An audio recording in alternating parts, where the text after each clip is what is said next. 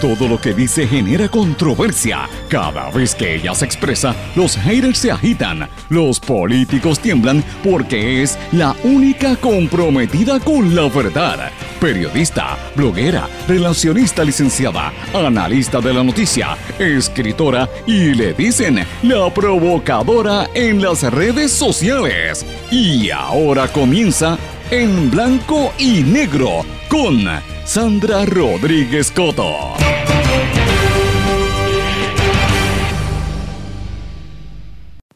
Bienvenidos a su programa en blanco y negro con Sandra para hoy miércoles 20 de noviembre de 2019. Les saluda Sandra Rodríguez Coto y le doy la más cordial bienvenida a esta hora de comentario y análisis de los temas importantes para Puerto Rico. Después de un fin de semana largo para mucha gente, pero para nosotros no hemos estado trabajando todos estos días. Señores, hoy vamos a hablar con el diálogo soberanista que se prepara para hacer campaña por populares, pipiolos y candidatos de Victoria Ciudadana. Hoy hablamos con el licenciado Luis Toro en breve interesante por demás y esto se pone cada vez más interesante. Ayer eh, Alexandra Lúgaro anunció su candidatura a la gobernación por Victoria, Movimiento Victoria Ciudadana. Va por segunda ocasión tras la gobernación y todos recordamos que ya se convirtió en la tercera fuerza electoral en el país. ¿Podrá superar esa cantidad? Ya lo veremos. Señores, mientras tanto sigue la jauja, aparecen los millones para el DMO. Hoy también analizamos lo que está ocurriendo en Bolivia tras la salida de Evo Morales y cómo es que el discrimen impera. Damos seguimiento a otros temas importantes como lo del Instituto de Cultura y otros asuntos importantes en Puerto Rico. Hoy en blanco y negro, como todos los días, este programa se transmite a través de las emisoras Éxitos 1530 AM en la zona de Utuado y Adjuntas, Ayuya también.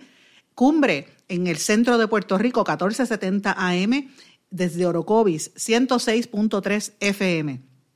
X61 desde Patillas, toda la zona sureste, que es el 610 AM y el 94.3 FM. WMDD, el 1480 desde Fajardo, toda la zona este.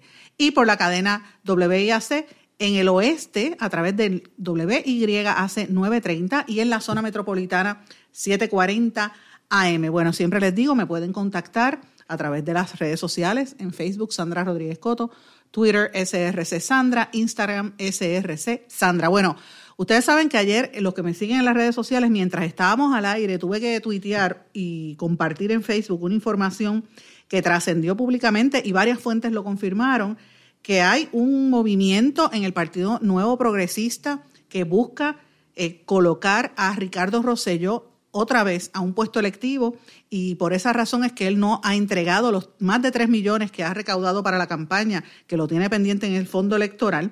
El movimiento lo que está eh, diciendo es que él lo que va a buscar es una candidatura al Senado, repetir la historia de su padre. Sé quién está dirigiendo la campaña y quién está detrás de todo eso. Tengo evidencia documental. Yo no me, no me voy a parar detrás de un micrófono jamás a decir una información si no tengo la evidencia en mis manos. Pero no soy la única que lo ha dicho. Varias otras personas lo han comentado en las redes sociales y en los medios de comunicación, incluyendo el que estuvo ayer en este programa, eh, Chucho Almodóvar, eh, y también eh, varios, me parece que el, amigo Pavón Roca también lo comentó, y otros cuantos políticos. Así que ya ese rumor está corriendo fuertemente. En el caso mío yo tengo una, una evidencia, por lo menos se sabe que hay gente detrás de esa candidatura. Pero mientras tanto, señores, Alexandra Lúgaro anuncia que vuelve a la gobernación o que va a buscar otra vez competir por la gobernación. Ella dice que ella se movió, se sintió movida por lo que pasó en el verano de 2019. Y cuando yo escucho las noticias, ¿verdad? O escucho esta información y me envía los documentos de que Ricardo Rosselló tiene intención de regresar, pues uno dice, bueno, ¿será que a él lo motiva eh, lo mismo, sabiendo que lo sacaron del poder? Habrá que ver qué va a pasar ahí. Pero bueno, señores, y hablando de exgobernadores también, ayer estuvo por televisión Alejandro García Padilla diciendo que él desconocía que cuando firmó el contrato para arrendar la sede del Instituto de Cultura puertorriqueño. Él desconocía que la familia Ferrer Rangel, dueños del Nuevo Día y de Primera Hora, estaban entre los inversionistas interesados. Por favor, ese cuento que se lo vaya a hacer a otra persona, el pueblo no es tonto. Y hablando de ese tema, va a haber una protesta, ya la están convocando para, eh, me parece que es el mañana, allá eh, frente a la sede de, del Instituto de Cultura, así que vamos a estar atentos a eso. Señores, ¿recuerdan Gigi Fernández que estuvo en este programa? Y tuvo una muy reveladora entrevista en la que no, en la que demostró que no conocía mucho del tema, pues señores, aparentemente el Senado va a dejar expirar el nombramiento como integrante de la Comisión de la Igualdad porque ella no había entregado los documentos, ya que no vivía aquí en Puerto Rico. Y esto pues lo quieren tener callado, aunque ella ha hecho unas, unas expresiones en las redes sociales de ella. Y ella dice que se va a mudar a Puerto Rico cuando Puerto Rico sea Estado. Así que por ahí la Comisión de la Igualdad se quedó a pique. Señores, la bandera que acaba de poner en estos días frente a la fortaleza, una gigantesca bandera de Puerto Rico. Le cuesta al gobierno 9 mil pesos. Eso es lo que va a sustituir las sombrillas de la fortaleza. Eso se dio a conocer ayer. Y una noticia que está también dando la gobernadora que dice que el gobierno alega haber completado la mayoría de las autopsias que tenían pendientes en el Instituto de Ciencia Forense. Eh, con la designación de María Conte, pues la, parece que la situación está corriendo en cantidad que se está moviendo eh, adecuadamente. Pero señores, muchas cosas pasaron ayer. Ayer hubo una manifestación muy emotiva con motivo del centenario de Lolita Lebrón. Las, mujeres caminaron por todo San Juan, el, evento de las Lolitas, eh, un evento colectivo muy, muy interesante. Eh, también, bueno, ya mencioné lo de la bandera gigante, ¿verdad? La marcha por la paz que organizó el gobierno, el PNP, con los 333 residenciales públicos eh, obviamente ponen a la gente de los residenciales a caminar, esos o va o va, este, por, la paz y el amor, y eh, caminaron así. Eh, la candidatura de Alexandra Lúgaro, la candidatura de, de Marilú Guzmán, también la licenciada Seguí. Hay varios candidatos que ya han salido en distintas posiciones, así que me parece que esto está moviéndose sumamente rápido, pero también es como una pequeña mogolla, porque uno sigue mirando cada, cada, más, eh, cada, cada cierto tiempo más y más personas. Yo siento que esto se va a diluir, siento que el, ¿verdad? lo veo difícil, veo, veo la situación difícil. Eh, el PNP hasta ahora se sabe que el candidato va a ser Pedro Pierluisi a la gobernación. Por el Partido Popular va a haber una primaria entre Delgado, Carmen Yulín, Zaragoza y Batia. Prats, ustedes saben que está endosando a Batia. Me imagino que los demás van a ir saliéndose poco a poco y esto va a ser una contienda eh, Yulín eh, Batia, posiblemente. Y ya eh, Alexandra Lugaro va por este por Victoria Ciudadana y Dalmao entiendo que va por el PIB. Así es que vamos a ver cómo se va a quedar esto al final de cuentas. Pero señores, eh, hoy tenemos una conversación sumamente interesante con un sector político que muchas veces pues no trasciende, que son los soberanistas eh, y ellos han hecho una organización que lo vamos a escuchar más adelante, pero para que tengan una idea, el movimiento Diálogo Soberanista, que no quieren ser un partido político, sino que van a empezar a endosar y a hacer campaña por populares, pipiolos y miembros de Victoria Ciudadana. Vamos a escuchar a continuación la entrevista que les tengo sobre este tema. Amigos, en estos días se va a estar celebrando, en las próximas semanas, para ser precisa, una actividad sumamente interesante que tiene que ver con el desarrollo político puertorriqueño para tratar de enfrentar la situación que vivimos con, ante el gobierno de los Estados Unidos y ante la Junta de Control Fiscal, que es prácticamente quien nos está controlando, ¿verdad? Para muchos sectores, estadistas, independentistas y obviamente soberanistas, esto se ve como una manifestación de la colonia, del sistema colonial. Y hay un segmento del, espectro político partidista o político, por decirlo así, que muchas veces no se incorpora a la discusión pública con, la, con el espacio y con el tiempo que se le debe, dedicar, porque la mayor parte del tiempo quien ocupa el espacio son los estadistas y en menor grado los independentistas.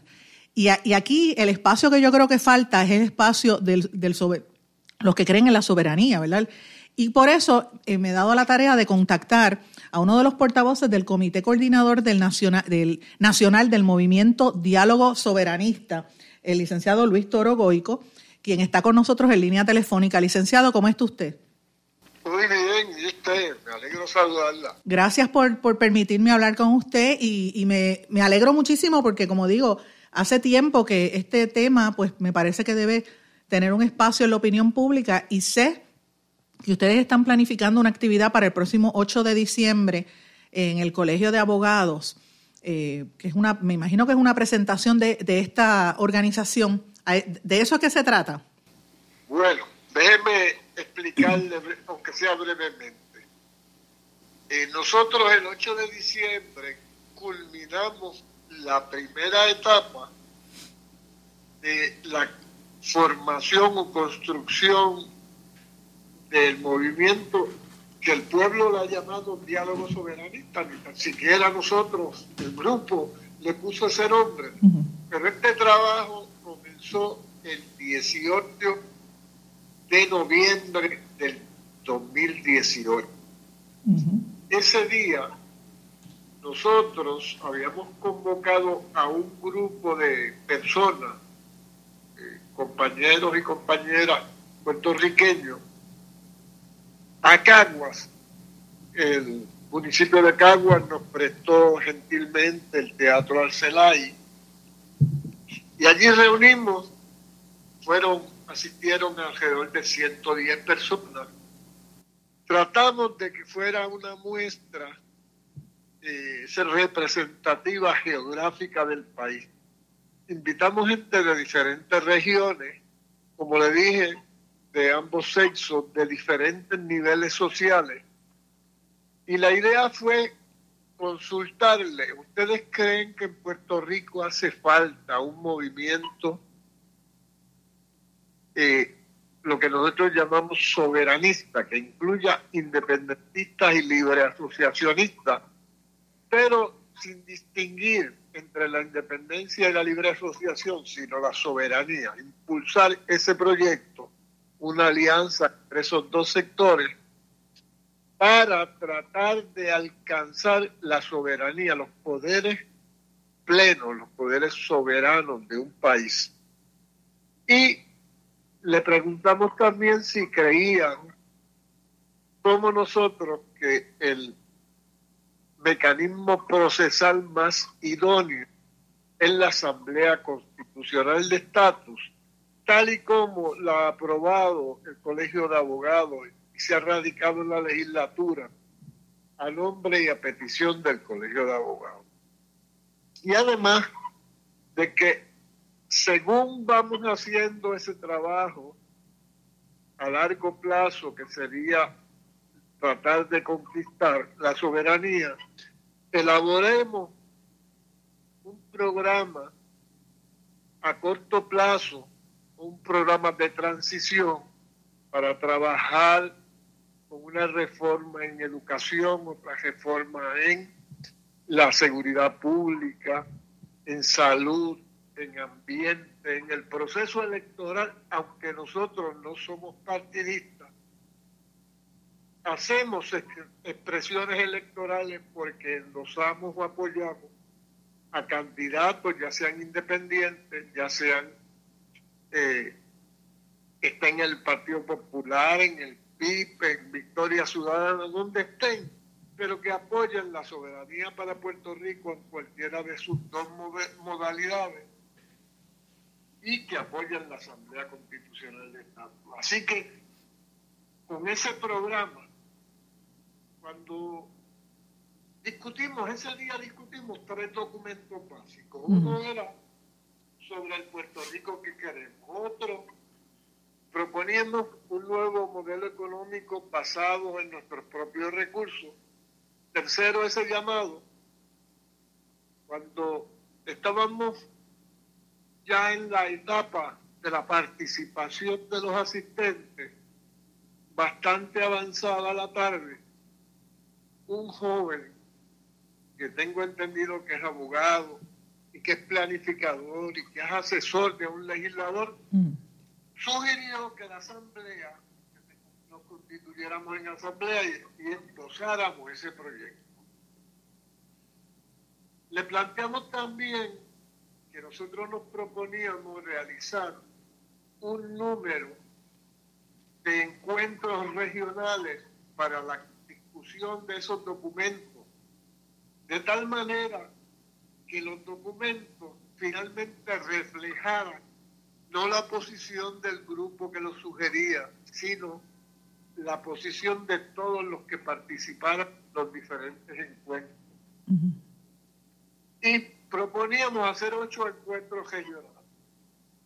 En la realidad práctica, en esta primera fase, cumplimos con los ocho y celebramos otro encuentro adicional de los planificados en Comerío a petición de unos compañeros que nos hicieron directamente esa petición.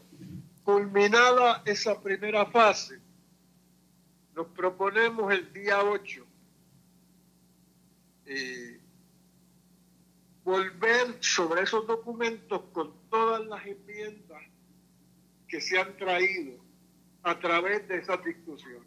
Y además, como nosotros no fuimos nombrados por nadie, fuimos autodesignados, hemos estado conversando en esas nueve regiones sobre un proyecto de estructura organizativa para este movimiento. Un proyecto bien sencillo, sin complicaciones, que sea bien accesible, bien digerible, bien fácil de entender y también vamos a someter esos tres documentos y el de la estructura organizativa a su aprobación o rechazo el día 8 de diciembre en el Colegio de Abogados.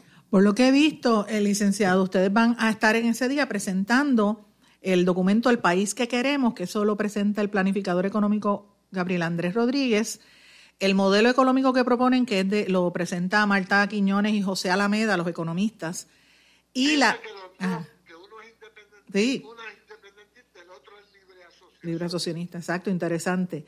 Y el informe de declaración que lo hace el, licenciado Colón Martínez, no el Colón Martínez, y el de la estructura organizativa que lo hace, lo va a hacer usted.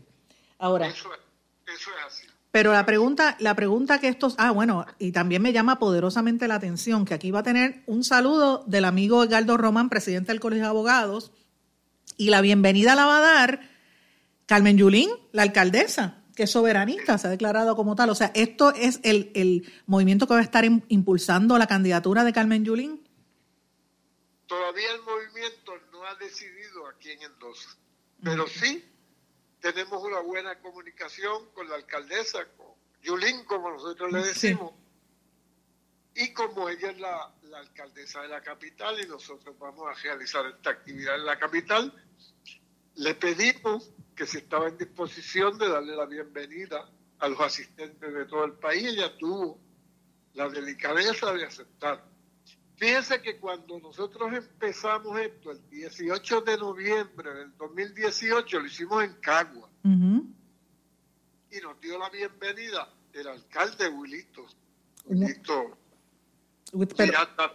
un municipio eh, un alcalde que se ha proyectado como soberanista. Ahora, muchos de estos son candidatos populares, usted lo dijo al principio, que podrían estar haciendo eh, endosos, ¿verdad? O, promoviendo algunos de estos. Es probable que el, bueno, el movimiento se va a pronunciar al respecto sobre muchas candidaturas. Todavía no podemos porque no están todas las candidaturas sobre la mesa como usted sabe, hay primarias en junio del próximo año. Posterior a esas primarias, nosotros vamos a hacer una asamblea en la que, bueno, vamos a tener discusiones en todo el país, diálogos en todo el país, que van a culminar en una asamblea en la que vamos a decidir qué candidatos vamos a endosar. Y esta, eh, ustedes me imagino que muchos de ustedes, evidentemente, conozco que hay algunos que son independentistas, pero eh, muchos de ustedes son populares, pertenecen al Partido Popular. Sí, en el, en el grupo está bastante balanceado. Hay un grupo, sin número de personas. Hay libre asociacionistas que están en el Partido Popular. Hay libre asociacionistas que ya no están en Popular. Por ejemplo, doña Gladys Escadona, la ex rectora de la Universidad de Puerto Rico, es libre asociacionista y pertenece a una organización, más que pertenece, es la presidenta de una organización que se llama ALAS, Alianza Pro Libre Asociación Soberana.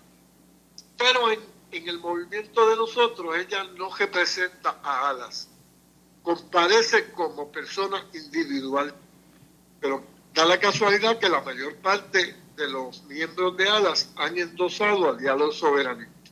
Y la mayor parte de ellos no son independentistas, son libre asociacionistas. algunos, diría yo, con el ex senador don José Ortiz Talio, yo entiendo, que me perdone si me equivoco, creo que todavía sigue siendo miembro del Partido Popular.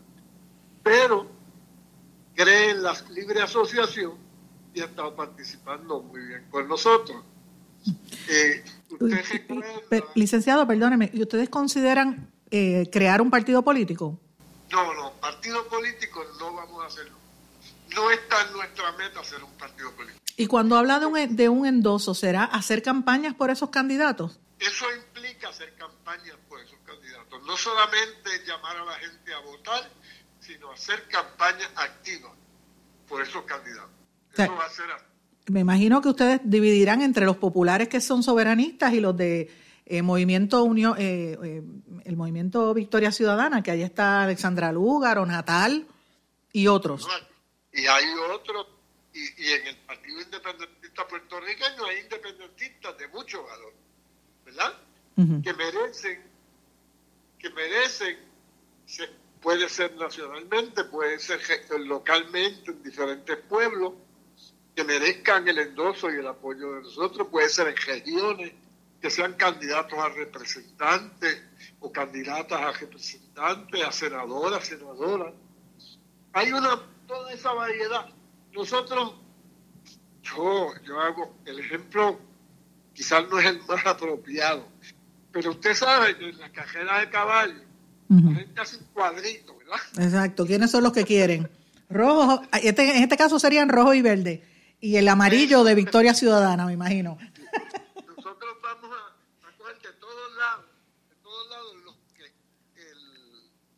Masa del movimiento entienda que son los mejores candidatos, los que deben dirigir nuestro país. Y esto va a ser el día 8 de diciembre, así que los amigos que están eh, pendientes y que escuchan este programa lo pueden verificar. Por último, quería preguntarle, cualquier persona que quiera contactarlos, ¿cómo puede conseguir al, a este movimiento Diálogo Soberanista? Bueno, nosotros primero tenemos una página en Facebook, que basta con que escribir en Facebook Movimiento Diálogo Soberanista y sale. Segundo, tenemos un correo electrónico que es, diálogo soberanista, aquí no incluye la palabra movimiento, es diálogo soberanista pr arroba gmail.com diálogo soberanista pr arroba gmail.com así arroba gmail.com este pueden comunicarse con este servidor al 187-645-3460. Comunicarse conmigo al correo electrónico Luis Toro, todo en minúscula y corrido, Luis Toro 85 en número, arroba gmail.com. Y también en la página de Twitter, los que siguen la plataforma de Twitter. Y en la página de Eso es por hay gente que le gusta. de prensa nuestro, pues los va a atender y todos, porque él transmite los mensajes, los, los entre todos. Este, para nosotros es un placer poder comunicarnos con el pueblo, le agradecemos mucho la gentileza suya de darnos esta oportunidad. Le damos la, la más expresiva gracias al pueblo que nos dé la oportunidad de llevar, llegar a donde otros no llegan. Y entre todos, entre todos, nos proponemos construir un nuevo país. Interesante problema.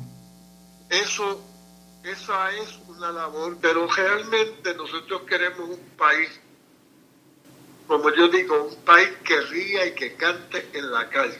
Así mismo es. en la búsqueda de la felicidad hace falta la soberanía sin poder no podemos alcanzar esa felicidad. Interesante por demás. Interesante por demás, eh, licenciado. nos traiciona el tiempo. Gracias por estar con nosotros en el programa. Vamos a seguir dándole, ¿verdad? Eh, mantenimiento y, y, vamos a seguir todos los pasos que, que, haga este diálogo soberanista, que yo sé que van a estar más, muy, muy activos en las próximas semanas. Tengo que irme a una pausa, regresamos enseguida. No se retiren, el análisis y la controversia continúa en breve, en blanco y negro, con Sandra Rodríguez Coto.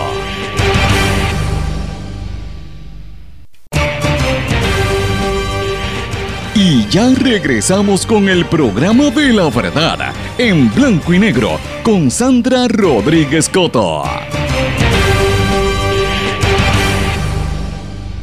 Amigos, y regresamos en blanco y negro con Sandra. yo tenía unas noticias que quería comentar con ustedes de América Latina. Y hace días que estoy por hablar, la América Latina y los Estados Unidos también, cosas interesantes que están ocurriendo. Señores, hay unos agentes federales del Departamento de Drogas, de la Administración de Drogas y Narcóticos, o la DEA, como le llaman, que han hecho una serie de revelaciones bien, bien contundentes del famoso narcotraficante Pablo Escobar Gaviria. Y están revelando unos secretos sexuales de quien fuera el capo del cartel de Medellín. Y esto lo estaba reportando el diario The New York Post recientemente, refiriéndose a la vida de, Escobar Gaviria, que ustedes saben que ha cobrado notoriedad por todas estas películas y series que hicieron, por El Patrón del Mal y todas las series que han habido de, de de Escobar Gaviria y todo lo demás en Netflix y las películas que han ocurrido en los últimos años. Así que este tema sigue dando mucho de qué hablar. Y ahora salió a la luz pública una serie de secretos de Pablo Escobar que fueron difundidos por los agentes retirados de la DEA, Steve Murphy y Javier Peña. Ambos, ambos agentes, Javier Peña, los que, los que han seguido la serie de Netflix de los narcos, saben que le dieron bastante espacio a este señor Javier Peña más que nadie y al Murphy. Pero ahora están saliendo estas nuevas declaraciones que dicen estos ex agentes federales que Pablo Escobar poseía cartas de madres, de mujeres, ¿verdad?, que le ofrecían sus hijas para que el narcotraficante tuviera sexo con las niñas. Eso lo dice el periódico The New York Post. El mismo informe revela que el capo colombiano tenía un armario, un closet destinado a guardar lencería, o sea, los baby dolls y todas estas chucherías, y de encaje, porque era lo que le gustaba y los juguetes sexuales, incluso vibradores de mujeres, para, para utilizarlo en las mujeres que, con quien él sostenía relaciones sexuales. Estos exfuncionarios han revelado todos estos secretos en un nuevo libro titulado Manhunters, How We Took Down Pablo Escobar. En otras palabras, cazadores de hombres, porque es Manhunters, ¿verdad? ¿Cómo atrapamos a Pablo Escobar? Esa sería la traducción. La obra publicada por los investigadores se puede acceder a en esa obra eh, se, se encuentran detalles de la operación de búsqueda contra Pablo Escobar y en la que participaron activamente Murphy y Peña. Además de eso, las cartas que supuestamente esas madres le enviaban a él para ofrecerle sus hijas, eh, los agentes confesaron que estuvieron presentes en la catedral, la famosa cárcel que mandó a construir el narcotraficante, que era una cárcel llena de lujos y que eh, era como si fuese un hotel, y él tenía allí sus guardias de confianza. Ellos dicen que estuvieron allí y según dicen en el libro, a su arribo encontraron que el capo tenía dibujos animados, o sea, eh, sátira, eh, como si fuesen eh, cartoons, muñequitos en sátira, y juguetes sexuales. La sátira era burlándose de los Estados Unidos y de cómo ellos se escapaban a todo este cuadro de búsqueda que estaba detrás de ellos. Dentro del edificio también encontraron televisores, neveras, un sistema de sonido muy lujoso y los agentes de la DEA relataron el particular gusto que tenía Pablo Escobar por los baños lujosos. Y dice, cada vez que allanábamos una casa de seguridad que usaba Escobar, siempre encontrábamos un cuarto de baño curiosamente brillante con accesorios nuevos, dijo Peña al medio estadounidense. Por su parte, el ex, eh, el ex investigador indicó que el narcotraficante nunca dormía en el mismo lugar más de dos noches consecutivas. Usaba cabañas cercanas para las fiestas y alternaba el sueño en cada una de ellas. Así que eh, es interesante cuando ellos finalmente lo encontraron, ellos dijeron, hicimos esto de verdad, de verdad se acabó realmente, se preguntó Murphy, añadiendo que el operativo lo sintió como si fuera un sueño y han pasado ya más de dos décadas y media desde, desde que la operación terminó, ¿verdad? Casi 25 años desde entonces. Y a, eh, a, ambos hombres se les hace todavía muy difícil creer que fueron parte de la búsqueda de uno de los delincuentes y asesinos más grandes en la historia del planeta. Una cosa interesantísima, señores. Y quería destacar esto, una nota cortita que le he dado seguimiento, ustedes saben, a los fuegos que hubo al principio de este año y en el verano en la Amazonía brasileña. Señores, la deforestación es terrible. Las imágenes que están saliendo de los pobres animales quemados, una cosa terrible. En Brasil perdió 9.762 kilómetros cuadrados de toda su cobertura vegetal entre agosto de 2018 y julio de este año, lo que supone la mayor tasa, el mayor nivel de deforestación desde el año 2008, dijo el gobierno brasileño de Bolsonaro. La, deforestación subió un 29.5% eh, comparado al año anterior, según datos oficiales de una agencia del Instituto Nacional de Pesquisas Espaciales, porque esas fotos las toman desde el espacio. Una situación muy, muy terrible. Señores, y en Bolivia, ustedes saben que le hemos dado bastante seguimiento a este tema. El gobierno de facto en, Bolivia amenazó el otro día con que iban a arrestar y a detener a los legisladores del partido de Evo Morales por subversión y sedición. O sea, ellos están eh, a todas luces que van a ir en un aparato para arrestar a todos los que estén a favor de Evo Morales y están cayéndole arriba. Ah, le han caído eh, lo que ellos llaman, en vez de, eh, ellos dicen que es una, campaña de pacificación, o sea, paz y amor, allí en, en, Bolivia, pero realmente es un sistema de represión. Los están acusando de narcotráfico a los indígenas y los están...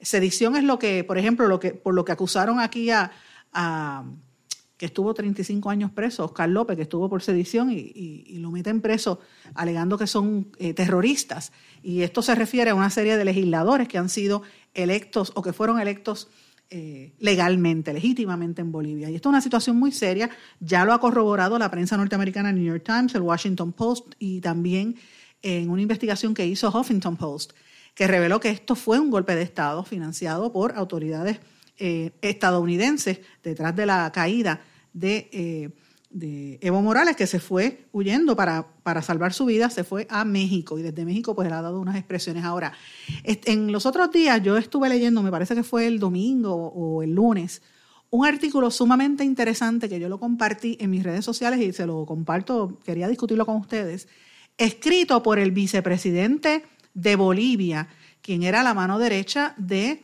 eh, de Evo Morales, que él también dimitió, me refiero a Álvaro García Linera, vicepresidente dimitivo, de, que dimitió, ¿verdad? Eh, dimitido de Bolivia. Y él hace una, una, una alocución sumamente interesante y de verdad nos debe llevar a la reflexión. Y él dice, él la tituló El odio al indio.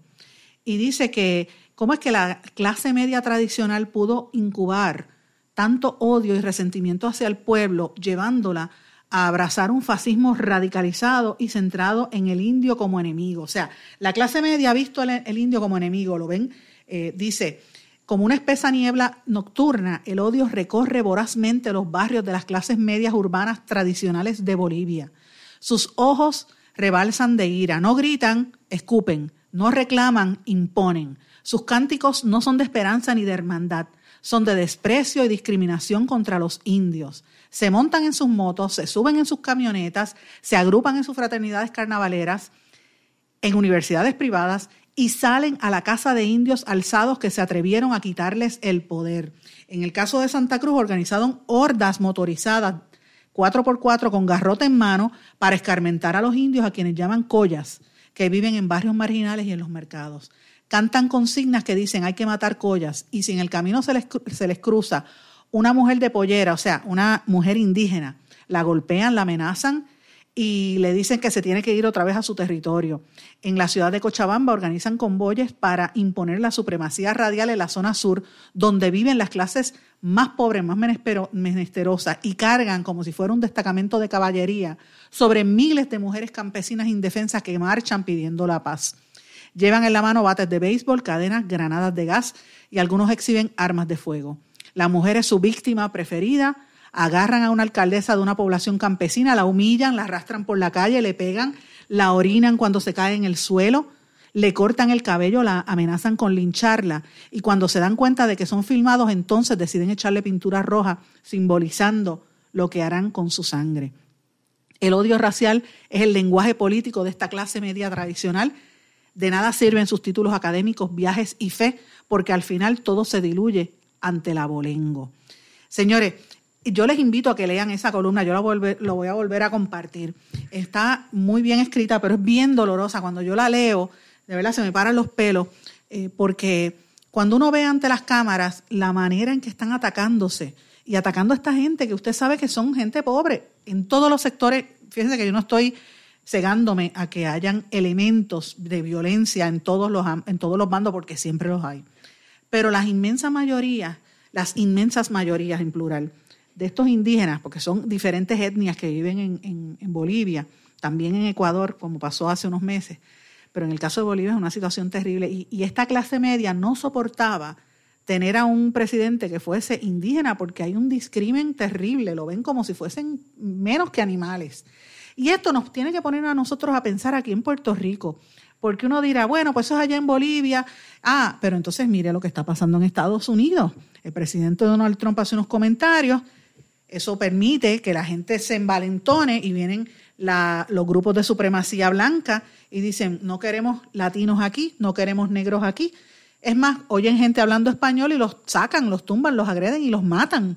Han sido la nueva frontera, ¿verdad? La nueva, el nuevo target, por decirlo así, nuevo blanco, no me gusta utilizar esa palabra, pero es la palabra correcta.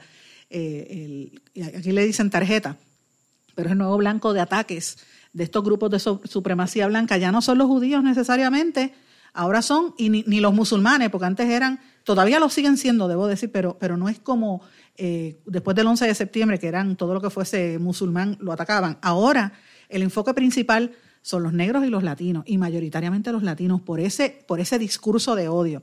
Y nosotros tenemos que estar mirando como puertorriqueños eso, para no caer en ese error, amigos. Porque aquí en Puerto Rico sí hay discrimen, aunque lo traten de negar, lo hay. Fíjese que toda la gente que está en las cárceles, en su inmensa mayoría, son mulatos y negros y pobres. Váyase por las barriadas, los caseríos y por la gente pobre, para que usted vea que casi todos son negros. Eso no es casualidad. Eso no es casualidad, eso es por diseño porque son las clases que, son descendientes de los esclavos, que todavía hay algunos sectores que piensan que tienen que vivir por debajo de la tierra o tienen que o, eh, que son subhumanos. Así que aquí no se ha manifestado en una agresión directa todavía, ¿verdad? Eh, masiva, como se están dando en esas protestas que se da, van en motora y empiezan a caer de arriba. Eh, aquí se dio una manifestación bastante violenta durante el verano, ¿verdad? y hay quien puede argumentar que es violencia cuando se mantiene la pobreza, cuando se mantienen las condiciones para que la gente que vive en los residenciales y en los campos y en los caseríos sean los que no tienen acceso, los que tienen que depender y, vivir con miedo del dueño del punto, ¿verdad? Eh, es la realidad. Y los más que matan son los jóvenes. Y mire los jóvenes que matan, casi todos son mulatos y pobres o negros. Eso es lo que está pasando en Puerto Rico. ¿Por qué?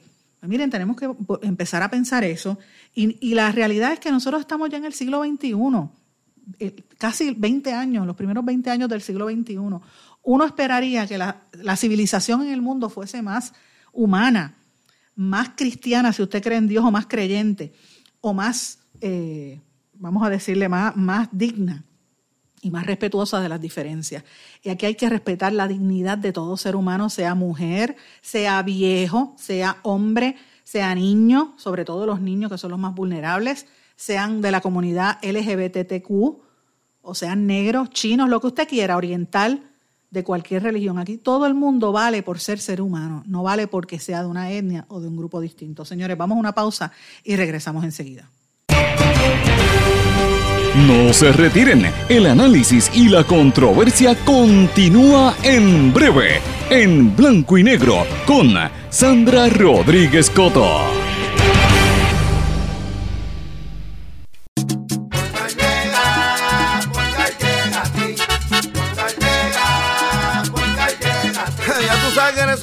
Responden, pero ahora botaron la ola, porque ya no importa en qué parte de la isla estés. Si tuviste un accidente, mi gente de Poingal le llega a tu casa o trabajo para que no te complique. Con servicio en todas partes de la isla y el mejor servicio al cliente. Por eso y mucho más, yo Piru lo digo, yo quiero Poingal. ¡Duro!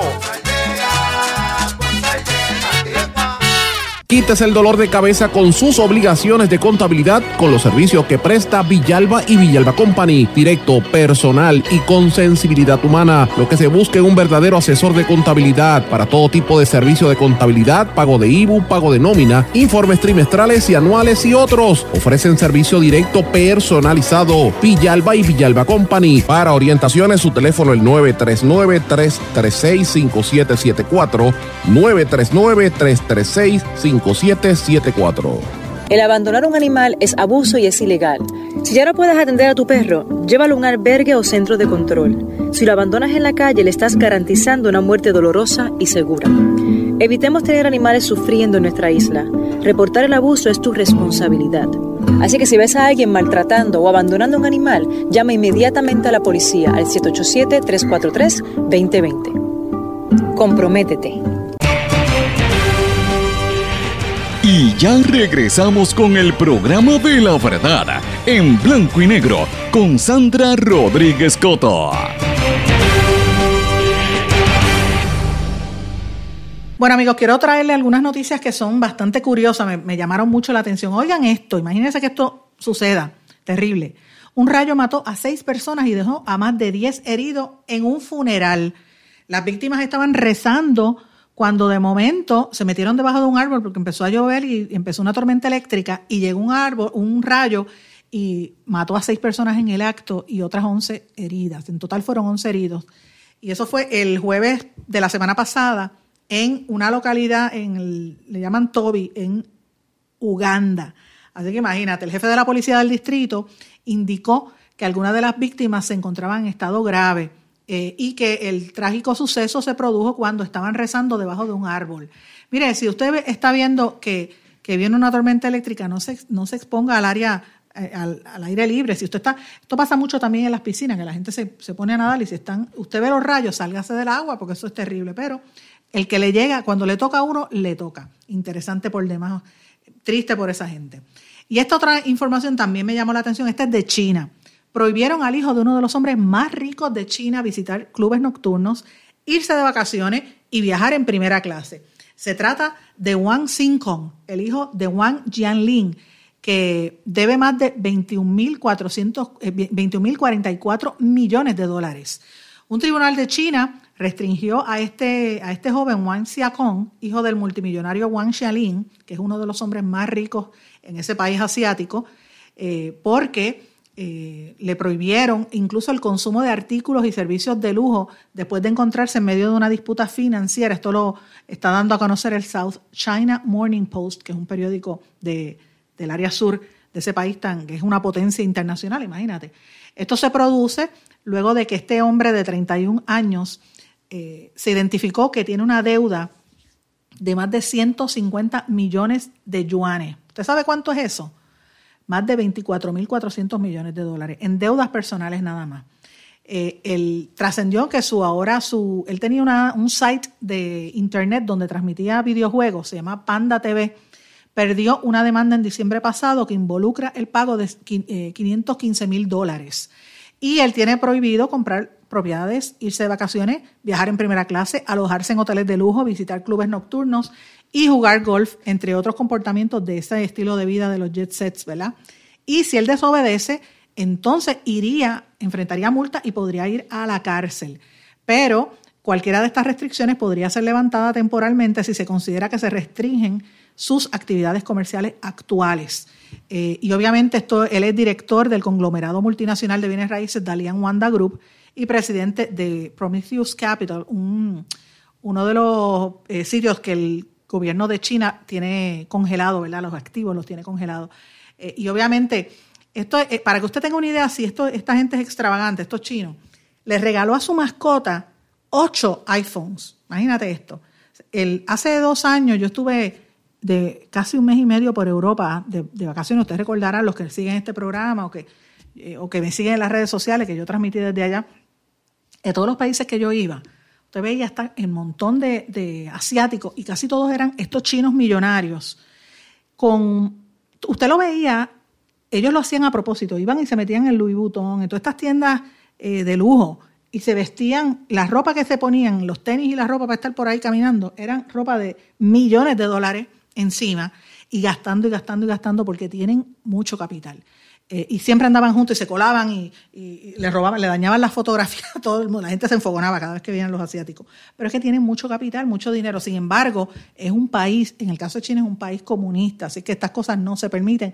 Y si lo meten preso, señores, sucio difícil, bastante feo que está.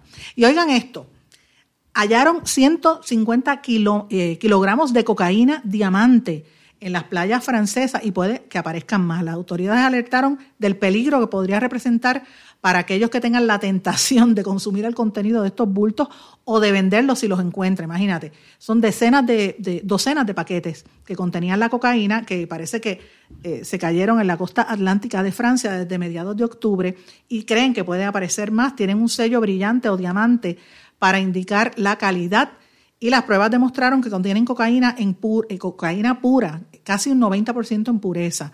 Hasta el momento se han recuperado 150 kilogramos. El primer hallazgo fue en octubre pasado. En St. James Mons eh, encontraron un paquete de mil gramos envuelto en varias capas de plástico negro y celofán. Una semana después apareció otro bulto en otra playa más abajo y el 4 de noviembre otro bulto más. Y la semana pasada otro bulto más. El, viernes encontraron eh, casi seis paquetes de droga. Imagínate.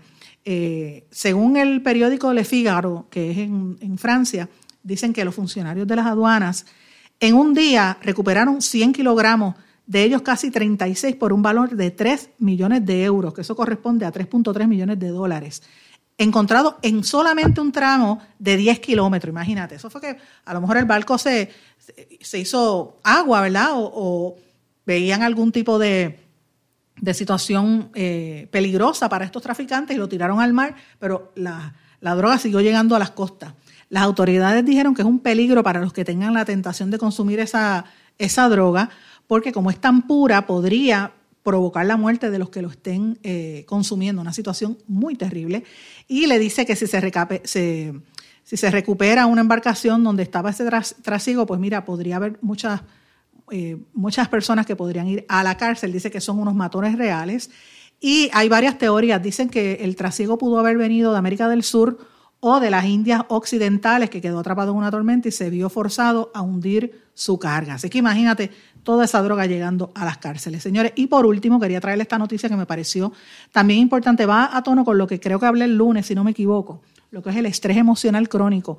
Y esto yo lo vi en un medio de Barcelona, de, España, eh, y decía lo siguiente, el estrés emocional crónico puede iniciar el proceso de un cáncer. Esto lo dijo el doctor Pérez Gascón, que ha demostrado que existe una estrecha relación entre la inflamación del sistema nervioso y, el desarrollo de un tumor maligno. Las personas que se hunden durante meses en una depresión a causa de una muerte cercana también están a riesgo. Eh, Pérez Gascón, uno de los máximos exponentes internacionales en la investigación que vincula el sistema nervioso y el cáncer dio a conocer esto en el Hospital de Oncología Hospital Clinic, del cual fue su director hasta el año 2015, y dice que ha estado estudiando durante años la relación que hay entre el sistema inmunológico y el cáncer. Y dice, mira, si tú quieres atacar el cáncer, tienes que tener un estilo de vida más tranquilo, no estar con tantos periodos de estrés, que eso es como si el ser humano se estuviera agrediendo. Si tú estás ya enfermo, tienes que estar con calma, pasarlo bien y eh, si, te, si ya te han, eh, ¿verdad? te han dicho que tienes metástasis, pues tienes que tener muchísimo más cuidado. El cáncer, según este médico, siempre surge de un proceso inflamatorio y crece en ese ambiente, ese es el microambiente, que cuando las células del cuerpo sienten la tensión, producen un tipo de, sustancia que, hace que se inflame más esto. Eh, por ejemplo, cuando usted, usted tiene estrés, y mucha gente en Europa hace esto, le da estrés y empiezan a fumar y fuman en exceso. Pues no solamente el estrés, sino el, humo del tabaco eh, hace que se irriten los, bronquios, por ejemplo, y ahí eso se queda y ahí desarrolla las, células cancerosas. Esta inflamación ocurre porque ese tejido que se va inflamando, ¿verdad? Eh, empieza a multiplicarse y después llega el momento en que se le hace muy difícil al sistema humano detenerlo y ahí es que se convierte prácticamente en cáncer. Él dice que en un futuro, según este médico, podrían quizás desarrollarse células que impedirán eh, o que van a proteger al sistema inmunológico de este tipo de cosas. Así que básicamente lo que están pidiendo a la gente, mira, cógelo con calma, evite el estrés, eh, reaccione a, las emociones fuertes y al estrés, descanse, busque otro tipo de cosas para que no le den esta dichosa y maligna enfermedad que se lleva a tanta gente importante y tanta gente productiva y buena en todas partes del mundo. Así que lo quise compartir con ustedes porque el estrés y el cáncer pues van de la mano. Señores, con esto me tengo que despedir, no sin antes desearle a todos que pasen muy buenas tardes y será hasta mañana en blanco y negro con Sandra, pendiente porque venimos con información exclusiva en nuestra edición de mañana. Pendiente. Será hasta mañana. Que pasen buenas tardes. ¿Se quedó con ganas de más? Busque a Sandra Rodríguez Coto en las redes sociales o acceda a en blanco y porque a la hora de decir la verdad solo hay una persona en la cual se puede confiar. Sandra Rodríguez Coto en blanco y negro.